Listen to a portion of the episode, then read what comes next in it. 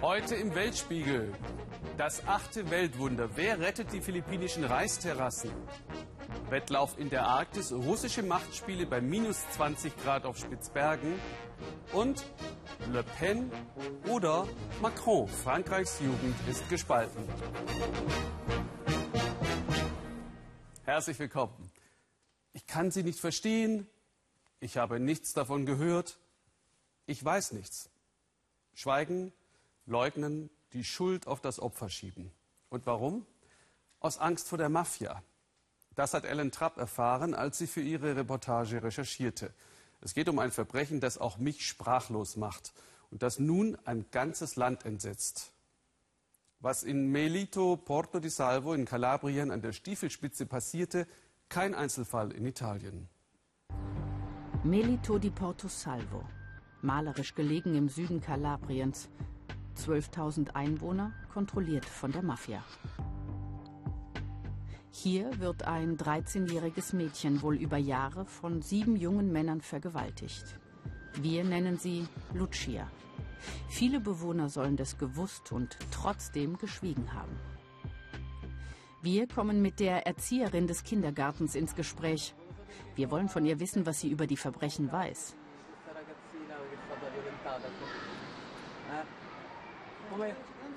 Ich höre sie nicht, ich verstehe sie nicht.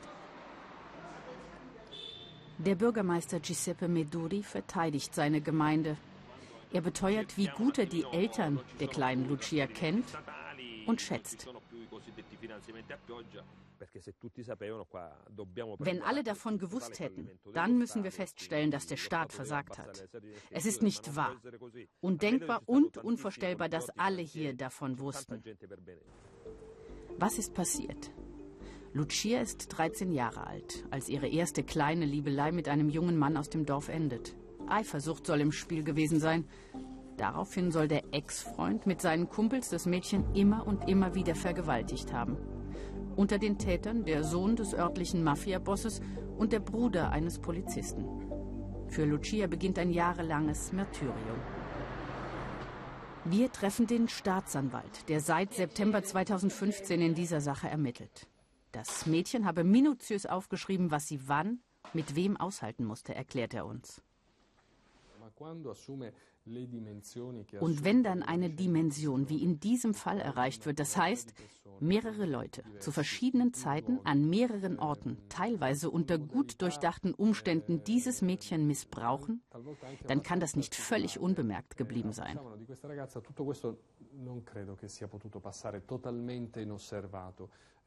An die von der Mafia auferlegte Schweigepflicht Omerta halten sich viele.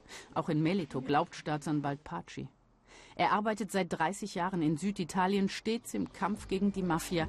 Er weiß, welche psychische Macht die Kriminellen ausüben können. Lucia traut sich im Sommer 2015 in einem Aufsatz für die Schule über ihre Probleme zu schreiben. Die Lehrerin wird aktiv, informiert die Eltern. Anschließend gehen sie gemeinsam zur Polizei. Lucias Mutter soll bereits zu diesem Zeitpunkt alles gewusst, ihr aber nicht geglaubt haben. Der Vater hat all seinen Mut zusammengenommen und den Sohn des Mafia-Bosses aufgefordert, seine Tochter nicht mehr zu quälen, ohne Erfolg. Mehrmals die Woche junge Männer in einem Auto mit einer Minderjährigen. Und davon will niemand etwas mitbekommen haben? Selbst jetzt, wo alles bekannt ist, erfolgt kein Aufschrei in dem Städtchen. Die Macht der Mafia scheint grenzenlos.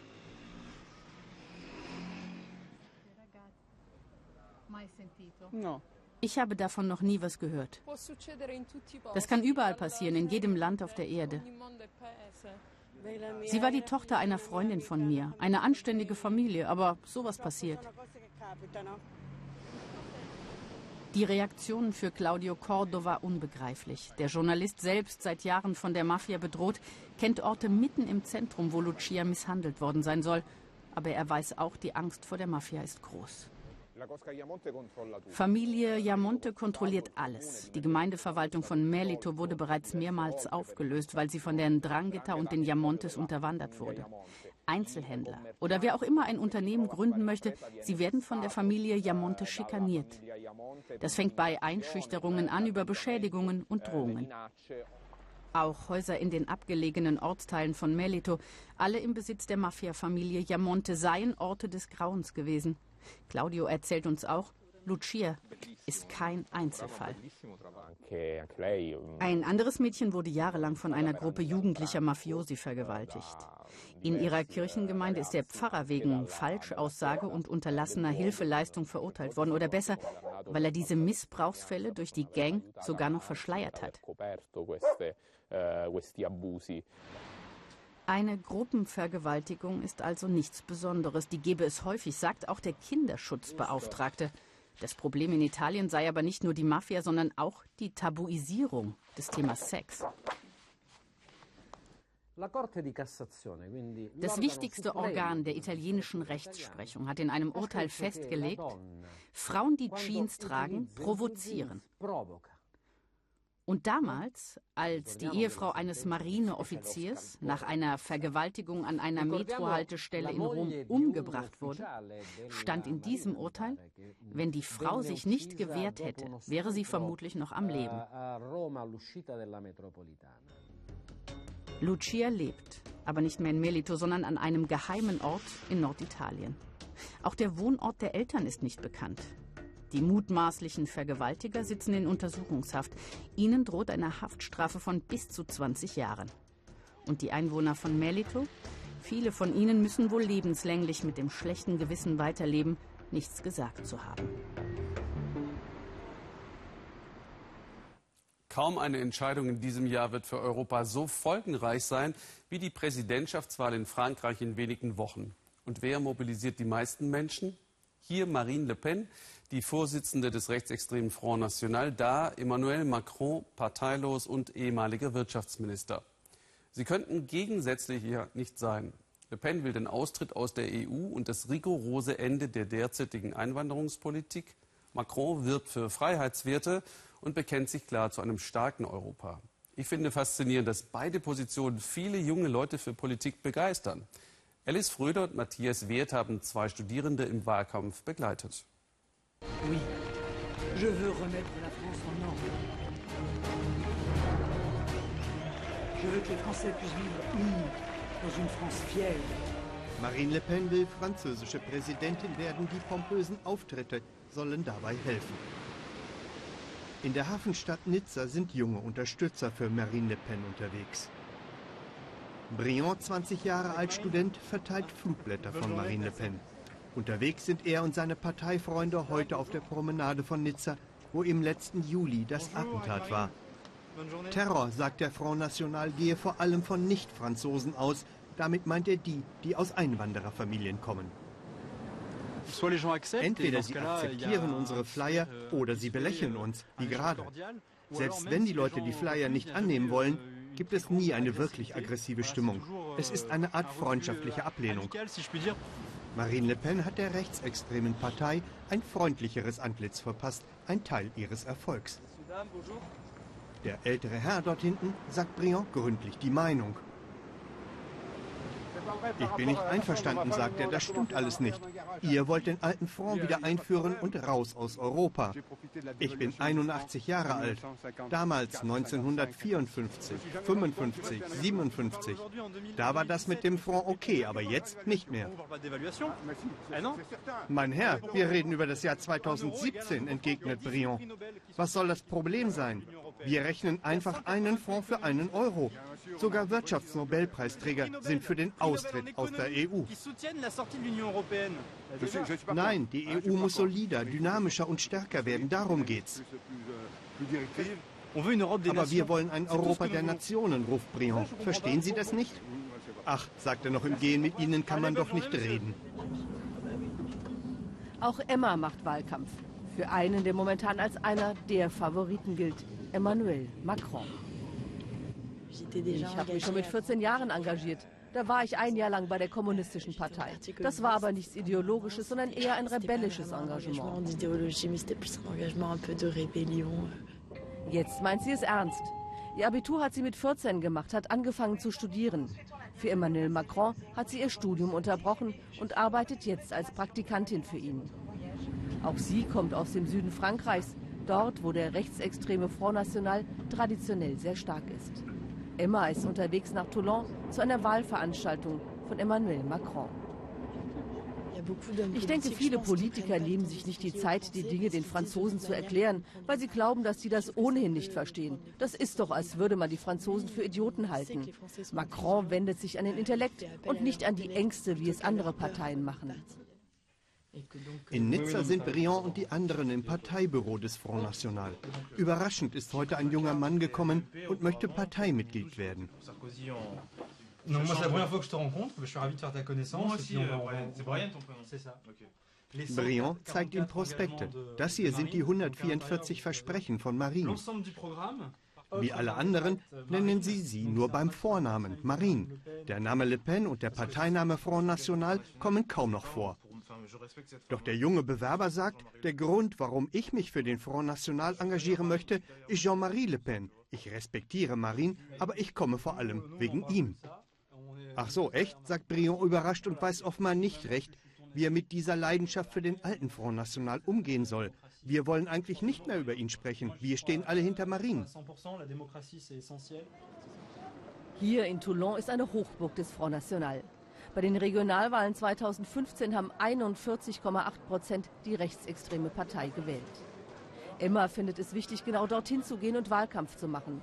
Sie glaubt, dass viele nur deshalb rechtsextrem wählen, weil sie von den Konservativen und Linken enttäuscht worden sind. Am Nachmittag wird Macron erwartet. Unterstützerin Emma trifft sich vorher mit Freunden. Sie sind jung, sie sind enthusiastisch und sie glauben, dass Macron Frankreich retten kann. Wie überall, wo er auftritt, stehen die Menschen Schlange. Drinnen sorgt Emma dafür, dass jeder einen Platz bekommt. Ich bin für Macron, weil ich Lust hatte, mich für mein Land zu engagieren. Er ist nicht im Parteiapparat genährt worden wie viele andere Politiker heutzutage. Er ist ein neuer Mann mit seinen Ideen. Emmanuel Macron hat eine Methode, die eher selten ist. Er könne so gut erklären, meint Emma. Und so wie sie saugt auch das Publikum in Toulon Macrons Ideen auf. Ich fordere das Recht, die Freiheit radikal zu verteidigen und eine radikale soziale Gerechtigkeit. Nur so werden wir es schaffen. Als hätten sie darauf gewartet, dass einer ausbricht aus den etablierten Parteien der Vergangenheit und aufbricht zu etwas Neuem. Wir sind eine Generation, die extrem viel Angst hat. Wir fürchten den Terrorismus, wir fürchten keine Arbeit zu finden. Und da verstehe ich, dass einige im einfachen Diskurs von Marine Le Pen Zuflucht suchen. Briand ist schon wieder unterwegs. Längst sind nicht alle Flyer verteilt. Meine Großeltern sind ja keine Franzosen, sie sind Italiener.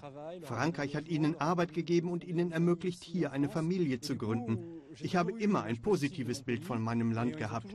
Sie haben mir die Liebe zu Frankreich weitergegeben, also alles, was mit Frankreich zu tun hat. Den Patriotismus, die Flagge, das ist mir wichtig und deshalb engagiere ich mich politisch für Frankreich in dieser Partei. Emma glaubt auch an Frankreich, aber noch mehr an Macron. Der 39-Jährige ist für Freiheit, für Europa, für Gerechtigkeit genau das, was auch Emma sich wünscht und wofür sie kämpft. Taucht nicht in diesen Hassdiskurs ein. Bei uns werdet ihr aufgenommen. Uns habt ihr noch nicht ausprobiert. Und für mich ist das eine Option, die viel besser ist und viel befriedigender für die Zukunft. Die Veranstaltung ist vorbei. Emma, die 17-Jährige mit den großen Ideen für eine bessere Welt, ist glücklich. Und in Nizza kämpft Briand weiter für ein Frankreich, das sich selbst an erster Stelle sieht und alles Fremde am liebsten außen vor lassen würde. Es war eisig kalt, als Klaas Oliver Richter mit seinem Team auf Spitzbergen landete, einem der entlegensten und gleichzeitig geopolitisch wichtigsten Orte der Erde. Selbst dort spiegelt sich der NATO-Russland-Konflikt wider. Spitzbergen ist eine Inselgruppe in der Arktis, der nördlichste Landstrich Europas. Sie gehört zu Norwegen, hat aber internationalen Status. Das regelt der Spitzbergen-Vertrag in Kraft seit 1925. Über 40 Unterzeichnerstaaten haben das Recht, die reichen Bodenschätze auszubeuten. Russland und Norwegen bauen Kohle ab. In der Barentssee werden Öl- und Gasvorräte vermutet. Russland hat in Barentsburg die zweitgrößte Siedlung der Inseln und zeigt dort wieder Flagge. Inklusive Lenin-Büste und Träumen von einem Tourismusboom. Am Ende der langen Anreise, da wartet ein alter, ziemlich verbeulter Autobus auf uns. Der öffentliche Personennahverkehr der Gemeinde Barentsburg. Der Aufkleber preist den siegreichen Vaterländischen Krieg gegen Nazi-Deutschland. Minus 20 Grad, eisiger Polarwind. Barentsburg wirkt nicht wirklich einladend. Seit 1932 fördern russische Staatsbetriebe hier Steinkohle. Deshalb gibt es diese russische Kolonie. Schichtende für Sergei Anenkov. Der 60-Jährige arbeitet seit mehr als 20 Jahren in Barentsburg. Wie viele hier stammt der Russe aus der Ukraine. Sergei ist ein Bergmann vom alten Schlag, stolz auf das, was er tut. Auch heute hat er alles für das Kollektiv unter Tage gegeben. Es war ein harter Tag. Wir mussten viel erledigen, damit der Schacht wieder in Ordnung kommt, aber am Ende, da habe ich meinen Soll erfüllt. Die Kohlevorkommen sind so gut wie erschöpft. 150 Kumpel fahren dennoch weiter ins Bergwerk ein, denn aufgeben wollen die Russen Barentsburg auf keinen Fall. Insgesamt leben nur noch 450 Menschen in der Polarkälte, aber Barentsburg soll wieder wachsen. Die Siedlung ist inzwischen ein wichtiges Puzzleteil für die strategischen Interessen Russlands. Doch der Außenposten muss sich irgendwie finanzieren. Deshalb soll er für neue Einnahmen sorgen. Tourismusmanager Timofey Rogozhin will den Grubenort zu einem Urlauberparadies umgestalten. Der Staatskonzern Arktikugol hat ihn hierher geschickt.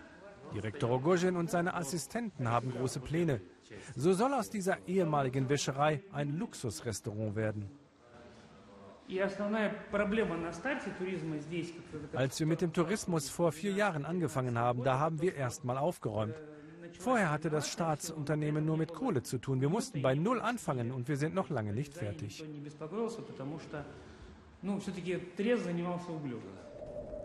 Vor allem russische Touristen sollen kommen. Gerne das Monument mit der Parole Kommunismus ist unser Ziel bestaunen, das sorgfältig in Schuss gehalten wird.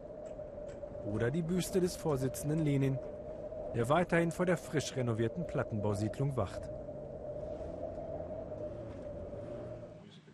Im fernen Oslo schauen sie ganz genau auf alle russischen Aktivitäten in der Arktis. Kjell Grandhagen war bis vor einem Jahr Chef des norwegischen Militärgeheimdienstes. Russland braucht die Arktis, sagt er. Russian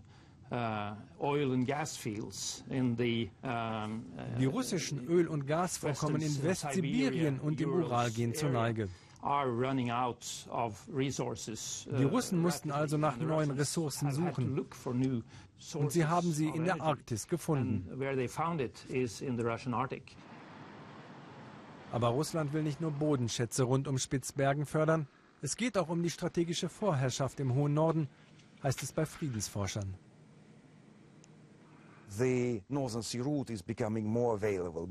Die Schifffahrtsrouten rund um den Nordpol werden absehbar besser und einfacher zu befahren sein. Russland will diese Wege kontrollieren können und die russische Politik will dokumentieren, dass Russland die arktische Supermacht ist, dass sie dort stärker sind als alle anderen.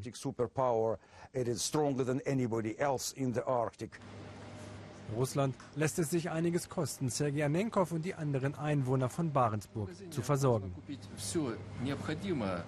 Es gibt hier alles zu kaufen, sagt er, was man zum Leben und zum Arbeiten im Norden braucht. Vor allem abgepacktes. Frisches Obst und Gemüse sind dagegen immer etwas Besonderes. Die Birnen werden einzeln verkauft, subventioniert, damit es nicht so teuer ist. Alles muss aus Russland rangeschafft werden. Die Schiffe kommen im Winter häufig mit Verspätung, wenn sie denn kommen. Solche Probleme können die großen Pläne des Tourismusmanagers nicht stoppen. Ein altes Bergarbeiterheim hat er umbauen lassen in ein Hostel. Das Design ganz im traditionell russischen Stil. Für Timofey Rogozhin ist es das Normalste der Welt, dass Russland seine Präsenz auf dem von Norwegen verwalteten Territorium erhalten und sogar ausbauen will.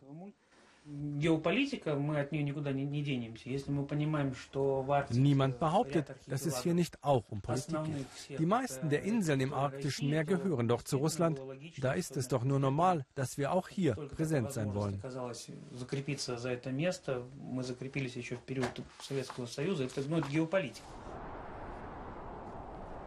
Mit der großen Politik will Sergei Anenkov nichts zu tun haben. Er lebt seit mehr als 20 Jahren auf diesen 15 Quadratmetern. Häufig hat er darüber nachgedacht, wieder zurückzugehen.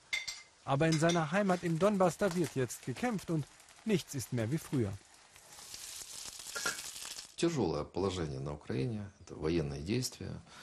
Schwierige Lage in der Ukraine. Es ist Krieg.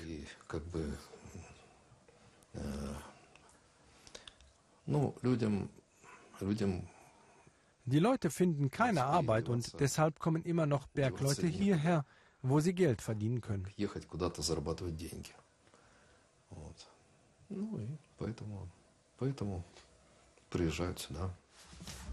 Er lebt alleine. Sein Internetzugang verbindet ihn mit dem Rest der Welt und mit den Menschen, die ihm am wichtigsten sind, an die er immer denken muss, wie er sagt. Fast täglich skypt Sergei mit seiner Tochter und dem Enkelkind. Es sind für ihn die schönsten Momente des Tages.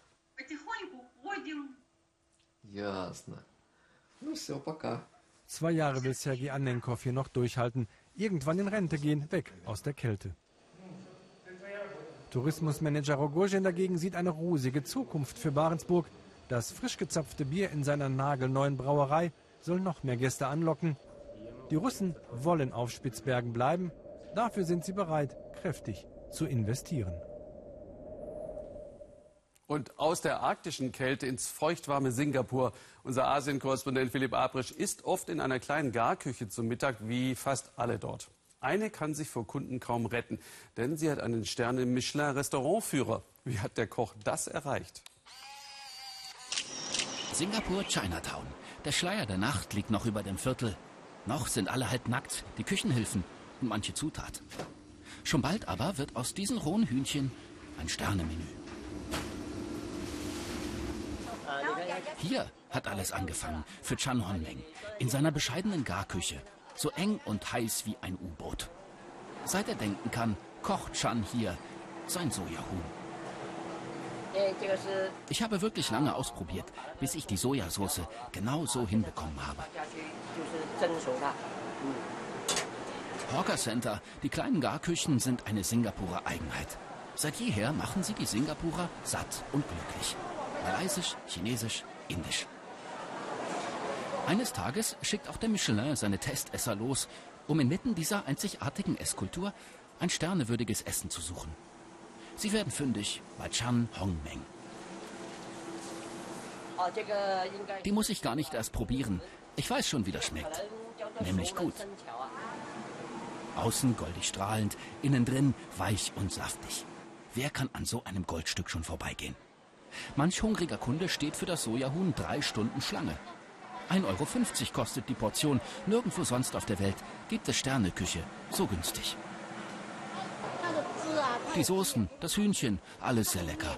Die Nudeln sind auch sehr gut. Ein echter Genuss für den Gaumen. Der Stern macht Träume wahr. Mit Hilfe eines Geldgebers hat Chan jetzt sein erstes eigenes Restaurant gegründet. Ein paar Schritte von seiner alten kleinen Küche. Eine Million haben sie investiert. Chan hat Köche angestellt und höchstpersönlich eingeweiht in das geheime Sojahuhnrezept. Chan Hon-Meng, ein kleiner, eifriger Koch von der Straße, er wird zum Liebling der Gourmets weltweit. Er kann sein Glück noch selbst nicht fassen. Das ist jetzt ein neues Kapitel in meinem Leben. Mein größter Wunsch ist aber, dass meinen Kunden das Hühnchen so schmeckt wie früher als ich noch selbst gekocht habe. Ein ganzer Raum voller Hühner und hungriger Kunden, ganz nach dem Geschmack von Chan Honmeng.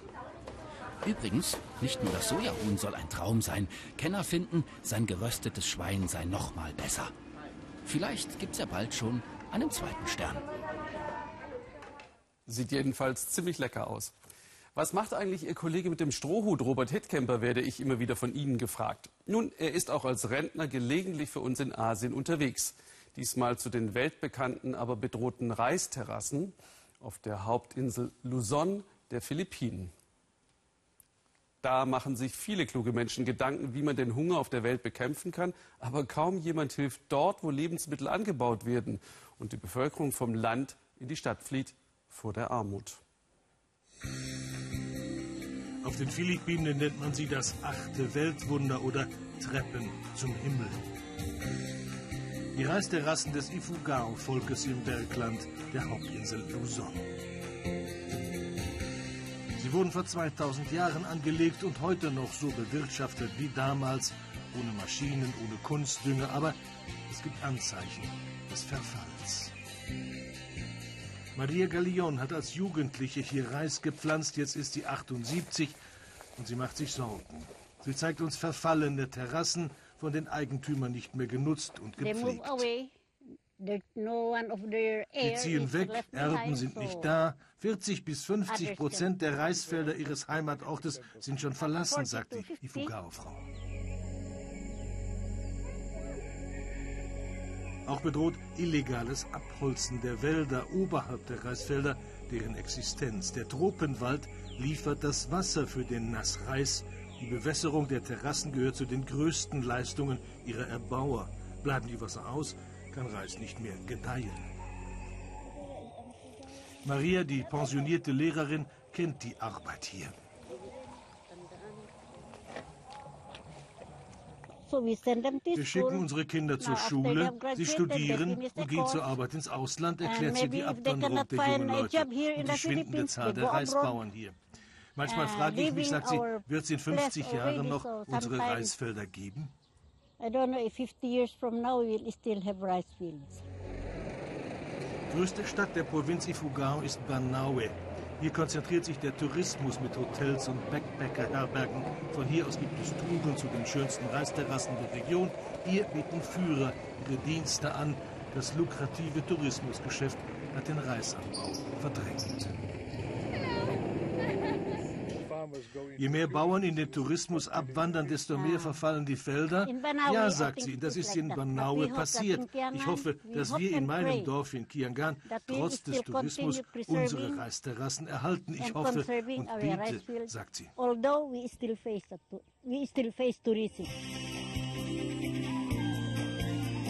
Das Dorf Batat liegt zwischen besonders spektakulären Terrassen, die gelten als UNESCO-Welterbe.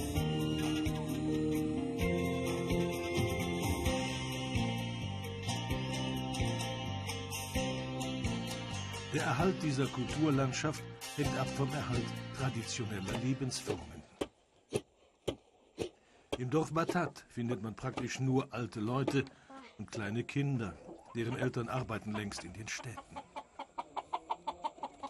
Die Ifugao sind eins der indigenen Völker auf den Philippinen. Aus dem Flachland einst verdrängt, siedelten sie in den Bergen. Über 2000 Jahre erhielten sie ihre Terrassen und ihre eigene Kultur praktisch abgeschottet von der Außenwelt. Doch Modernisierung und Entwicklung haben die Isolation aufgebrochen. Rosita Dumar besitzt ein paar Parzellen der Reisterrassen von Batat, ihrem Heimatdorf. Sie arbeitet noch ganz traditionell, Nachbarn helfen dabei. Sie kann weder lesen noch schreiben. In ihrer Jugend gab es keine Schule für die Dorfkinder. Von klein auf war die Arbeit auf den Reisfeldern ihr Lebensinhalt. Am schlimmsten ist die Zeit des Pflanzens. Immer gebückt stehen, sagt sie. Und dann fressen Vögel und Ratten noch unsere Ernte. Ihre jungen Neffen arbeiten bereits als Touristenführer. Das wäre sie auch gern, hat sie uns gesagt, aber Sie kann kein Englisch. Der organisch angebaute Reis der Terrassen ist von hoher Qualität. Aber die hier gepflanzten Sorten bringen nur eine Ernte pro Jahr. Manche Bauern sind ins Flachland abgewandert. Dort gibt es zwei Ernten jährlich. Auch Maria Gallion weiß, dass wirtschaftliche und soziale Realitäten die Zukunft der Reisterrassen bedrohen. Die eher geringen Hilfsgelder des philippinischen Staates helfen da nur wenig.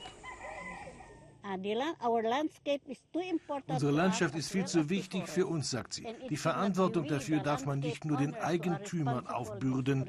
Der Erhalt und die Pflege sollte die Sorge der ganzen Welt sein.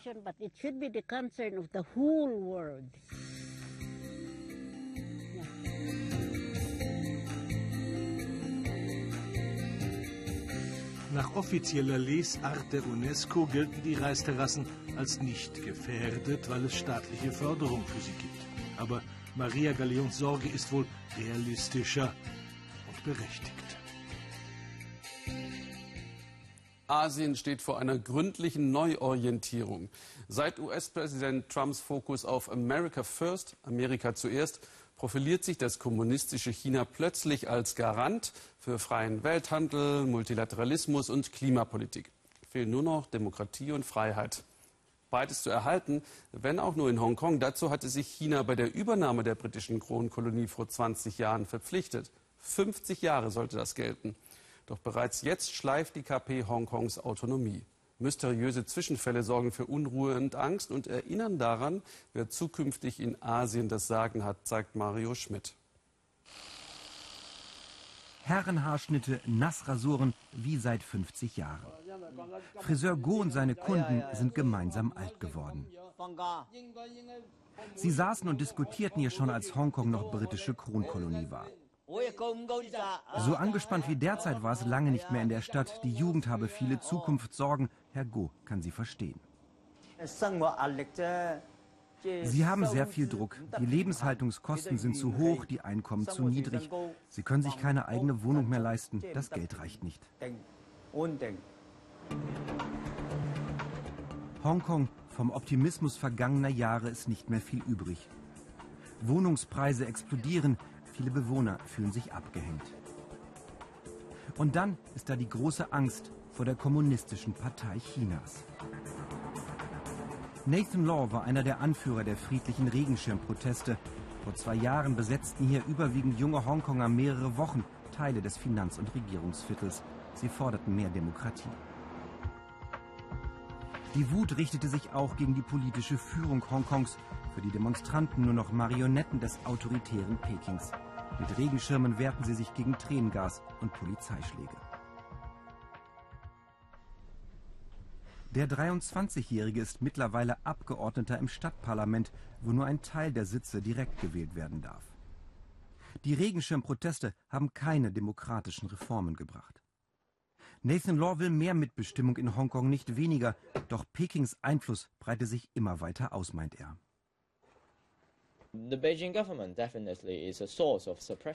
Pekings Regierung ist ganz klar eine Quelle der Unterdrückung. Uh, die Werte, die Sie schätzen, zum Beispiel die nationale Sicherheit oder das, was China unter Harmonie versteht, das sind nicht die Grundwerte Hongkongs. Die Menschenrechte, Freiheit und der Respekt all dieser Bürgerrechte. Uh, Im Alltag spüren die Hongkonger den autoritären Griff Pekings immer deutlicher. Die Medien berichten zurückhaltender, Journalisten üben häufiger Selbstzensur, dabei gilt eigentlich Pressefreiheit. Kritische Bücher über Pekings Führer erscheinen zwar, auch die eher wenig seriösen sogenannten Enthüllungsbücher. Als aber Mitarbeiter eines Verlages monatelang in China von der Polizei festgehalten wurden, ging ein Schock durch die Gesellschaft. Vor allem, weil Pekinger Agenten einen Buchhändler mitten aus Hongkong verschleppten. Auch Anson Chen macht sich seitdem Sorgen um Hongkongs höchstes Gut, den unabhängigen Rechtsstaat. Sie war international lange das politische Gesicht Hongkongs. Hier mit Maggie Thatcher. Anson Chen war die Nummer zwei neben dem letzten britischen Gouverneur. Damals warb sie überall um Vertrauen in die Formel ein Land, zwei Systeme. Doch jetzt breche China zu klar die Regeln des Abkommens. Das ist sehr beängstigend mit den Buchhändlern. Bis dahin dachten die meisten Leute, wir sind in unseren Betten sicher, solange wir keine Hongkonger Gesetze brechen. Aber durch die Buchhändler merkst du, du bist nicht sicher in deinem Bett. Du hast Angst vom Klopfen um Mitternacht, weil du nicht weißt, was mit dir passiert. Auch der Milliardär Xiao Jianhua verschwand jetzt trotz Bodyguards unter mysteriösen Umständen aus diesem Hotel Richtung Peking, offiziell freiwillig, doch daran glaubt in Hongkong kaum jemand. Wer ins Visier der Kommunistischen Partei Chinas gerät, ist in Hongkong nicht sicher. Das meinen sie auch im Salon von Herrn Go. Aber gefährdet sei doch nur eine kleine Gruppe. Sie selbst fühlen sich nicht bedroht. Sie kennen noch das China unter Mao. Seitdem habe sich doch viel verbessert. China wolle halt Stabilität, wie sie selber auch. Und die Studenten, die sollten lieber lernen und keine Politik machen. Es gibt keinen Grund, Angst zu haben. Es gibt Redefreiheit, viele andere Freiheiten. Wenn ich mich in Asien umgucke, dann haben viele Länder weniger Freiheiten als wir in Hongkong. Hongkongs Parlament. Ende März wird hier wieder ein neuer Regierungschef unter mehreren Kandidaten gewählt. Doch nicht vom Volk, sondern von 1200 Vertretern der Gesellschaft. Die meisten Peking treu, wie der Abgeordnete Horace Chong. Auch er sieht die Probleme, spricht aber von Einzelfällen. Es gehe um die richtige Balance zwischen Hongkong und Peking, eine tägliche Herausforderung. Die nächste Führung müsse Vertrauen schaffen, besonders bei den Jungen, aber eben auch ein gutes Verhältnis zu Peking haben. Uh, die Wirtschaft Hongkongs hängt wesentlich vom Markt der uh, Volksrepublik China ab. Das ist ziemlich wichtig. Und wir brauchen die Unterstützung der Zentralregierung, damit wir überhaupt ein Verhandlungsgewicht haben, zum Beispiel bei Handelsvereinbarungen oder anderen internationalen Kooperationen. Am Abend diskutiert Nathan Law mit Studenten über ihre Zukunftsängste. Das Wort hoffnungslos fällt oft. Sie befürchten, auch die nächste Führung Hongkongs werde wieder nur Befehlsempfänger von Chinas Staatschef Xi Jinping sein. Dass Pekings autoritäre Machthaber auf Hongkongs Jugend zugehen, das glaubt hier niemand. Ich denke, wir werden in Hongkong eine Menge politischer Unterdrückung erleben von der Pekinger Regierung. Für die Wahl des neuen Regierungschefs hat Peking schon eine Wunschkandidatin benannt. Friseur Go könnte mit ihr leben. Denn er hält gute Beziehungen zu Peking für wichtig. Schließlich sei man nun mal auch ein Land. Ein Land, zwei Systeme? Für Hongkong gilt das schon nicht mehr. Mit der Folge, dass man auch in Taiwan der chinesischen Führung misstraut. Bleiben Sie uns gewogen. Ich wünsche Ihnen noch einen interessanten Abend hier im Ersten.